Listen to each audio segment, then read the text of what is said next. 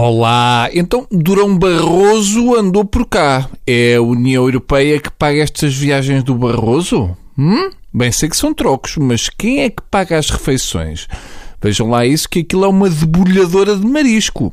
Diz o Durão Barroso que havia uma cultura de excelência nas escolas antes do 25 de Abril. É isso, Durão. Era tão boa que só era obrigatória até à quarta classe e chegava. É voltares para lá, Durão.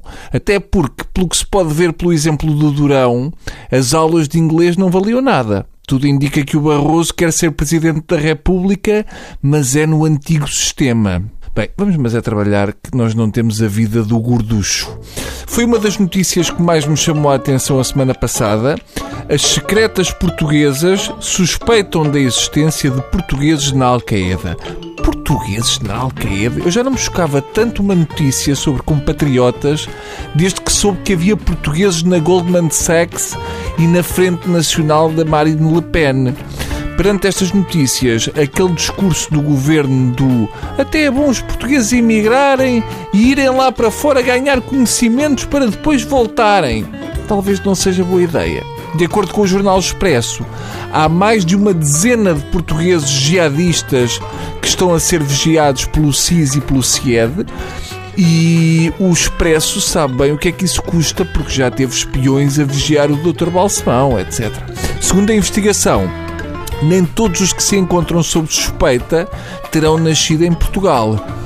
Uf, que alívio, ainda bem. Lá se há a nossa fama de brandos costumes que tanto jeito tem dado ao ajustamento. Segundo o jornal, muitos são originários da Índia, Paquistão ou Bangladesh e terão adquirido a nacionalidade portuguesa através de casamentos com portuguesas a troco de dinheiro. É o chamado visto gold dos pobres.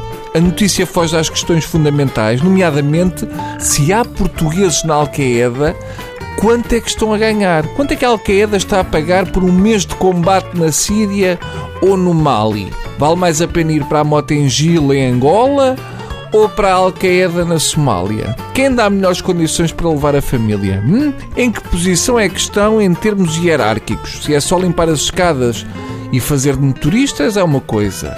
Se tem uma posição de quase topo como o Durão na União Europeia é outra. Portanto, era importante esclarecessem estas dúvidas. Há muitos portugueses interessados em agarrar esta oportunidade de poder trabalhar lá fora numa multinacional como a Al-Qaeda. São raras as empresas no mundo que oferecem aos seus trabalhadores uma reforma que inclui 72 virgens e todo um vasto leque de mordomias infinitas. Eu estou certo que, tirando o não poder beber tinta às refeições, os portugueses facilmente se adaptam ao estilo de vida da Al-Qaeda. É verdade que os radicais islâmicos são nadinha moralistas, mas nada a que não estejamos todos habituados. Adeus.